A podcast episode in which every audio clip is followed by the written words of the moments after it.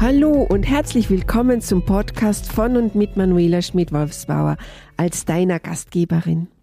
Dies ist der Podcast für Nachwuchsführungskräfte auf dem Weg zu charismatischen und empathischen Lieblingschefs, bei denen die Umsatz- und Gewinnzahlen einfach stimmen, mit denen die Arbeit Spaß macht und die ihre Teams zum Fliegen bringen.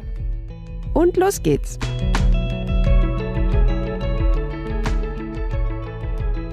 Arbeitnehmer mögen Homeoffice.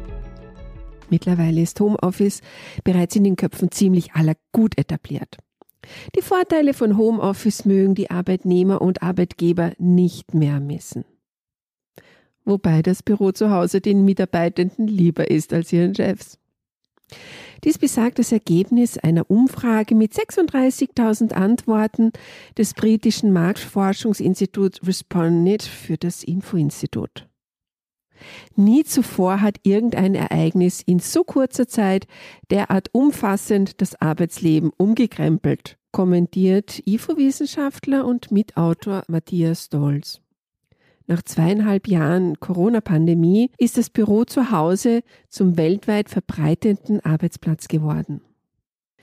Das IFO-Institut veröffentlichte eine internationale Umfrage, wobei im Schnitt aller Branchen und Arbeitnehmer aus 27 Ländern nunmehr 1,5 Tage Homeoffice pro Woche üblich sind. Also, das Angebot eines Homeoffice-Platzes in einer Arbeitsplatzausschreibung fördert also deine Attraktivität als Arbeitgeber. Allerdings ein Homeoffice-Arbeitsplatz kann nur dann funktionieren, wenn Arbeitsprozesse digitalisiert und automatisiert sind. Dann kann auch die eine oder der andere Mitarbeitende tageweise in Homeoffice sein.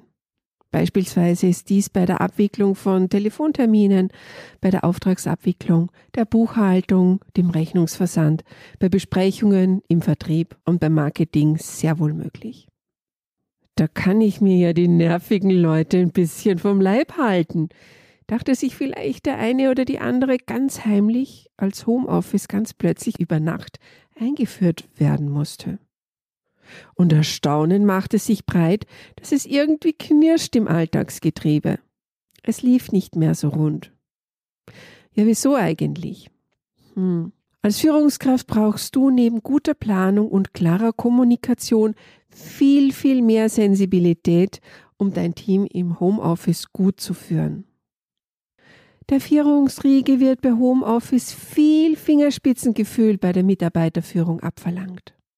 Denn da heißt es Ärmel hochkrempeln und mehr anstrengen, um im Homeoffice die Mitarbeitenden als Team zusammenzuschweißen und an sich zu binden. Denn wie soll Führung über die Distanz und via Bildschirm denn jetzt funktionieren? Dazu gebe ich dir ein paar Tipps mit an die Hand. Tipp Nummer eins: die Technik muss einwandfrei funktionieren. Du hast die technischen Voraussetzungen geklärt und alle deine Mitarbeitenden sind eingeschult und wissen, wie die Technik funktioniert. Und jedem im Team ist klar, wie zum Beispiel die Unternehmensdaten zu sichern sind, wo Dateien gespeichert werden, wie die Kommunikation funktioniert. Punkt Nummer zwei. Jeder kennt die Spielregeln. Es sind Verantwortungsbereiche und Spielregeln genau geklärt, sonst geht irgendwie wertvolle Information flöten und in deinem Team macht sich Verunsicherung und Demotivation breit. Klare Strukturen erleichtern dir und allen anderen den Arbeitsalltag. Dazu sind verbindliche Absprachen, Deadlines und To-Do-Listen ein Must-Have. Drittens, der separate Arbeitsplatz zu Hause. Hm. Haushalt, Kinder, Partner, Hund und Co. können ganz schön ablenken und ein konzentriertes Arbeiten damit unmöglich machen.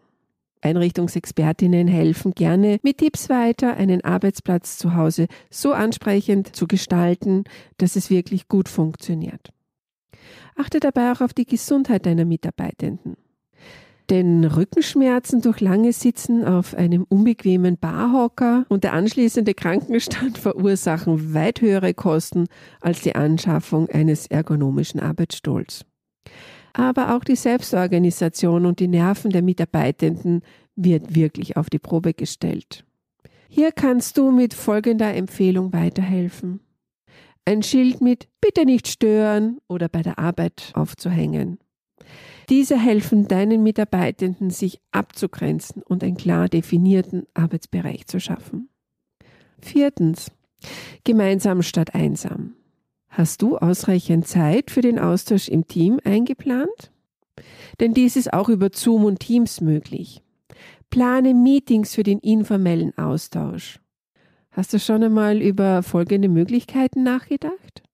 Gibt es ein Abteilungscafé oder eine Meeting Lounge, um Erfolge zu feiern oder bei einem Geburtstag mit einem Gläschen Sekt anzustoßen? Oder ein gemeinsames Mittagessen oder ein gemeinsames Stretching vom Bildschirm? ja, dies sorgt für sicherlich gute Laune und verbindet. Punkt Nummer 5. Wertschätzung kann ausgedrückt werden durch kleine Gesten. Starte doch zu Beginn eines Telefonats oder einem Meeting mit einer kurzen Befindlichkeitsrunde. Mit Fragen wie, wie geht's dir? Was gibt's Neues?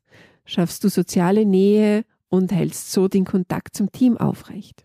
Denn in einer angenehmen Arbeitsatmosphäre arbeitet jeder viel lieber und auch effizienter. Übrigens zum Thema Wertschätzung. Damit sich dein Team mit dir als Chef identifizieren kann, ist folgende Möglichkeit zur Motivation derzeit wirklich hoch im Kommen. Binde doch deine Mitarbeitenden mit einem zur Verfügung gestellten Jobfahrrad an das Unternehmen. Dies fördert zugleich die Gesundheit deines Teams und steigert das Wohlbefinden. Mein Fazit für heute? Die Einführung von Homeoffice ist für beide Seiten, sowohl für Arbeitgeber wie auch für Mitarbeitende, eine Win-Win-Situation. Das Um und Auf sind glasklare Regeln, definierte Absprachen und die technischen Voraussetzungen samt hinreichender Einschulung. Du gibst als Chef deinem Team eine Art Heimat. Es verwischen zu leicht die Grenzen zwischen privatem und beruflichem und dann ist es gut, wenn jemand regelnd eingreift. Du ordnest die Prioritäten immer wieder aufs Neue und du beruhigst und schlichtest Konflikte im Team. Als Führungskraft bewahrst du den Überblick und stellst den Faktor Mensch in den Mittelpunkt. Wenn du jetzt merkst, dass du Zahlen, Daten, Fakten als Führungskraft gut im Griff hast, no problem. Aber der Faktor Mensch noch mit Stolpersteinen bei dir verbunden ist, dann vereinbare einen Termin für ein erstes Impulsgespräch mit mir. Lass uns herausfinden, was dir schnell weiterhelfen kann. Buch dir doch gleich einen Termin über meinen Kalender auf meiner Homepage. Ich freue mich auf unser Gespräch. Bis bald und zur nächsten Podcast-Episode. Eine gute Zeit.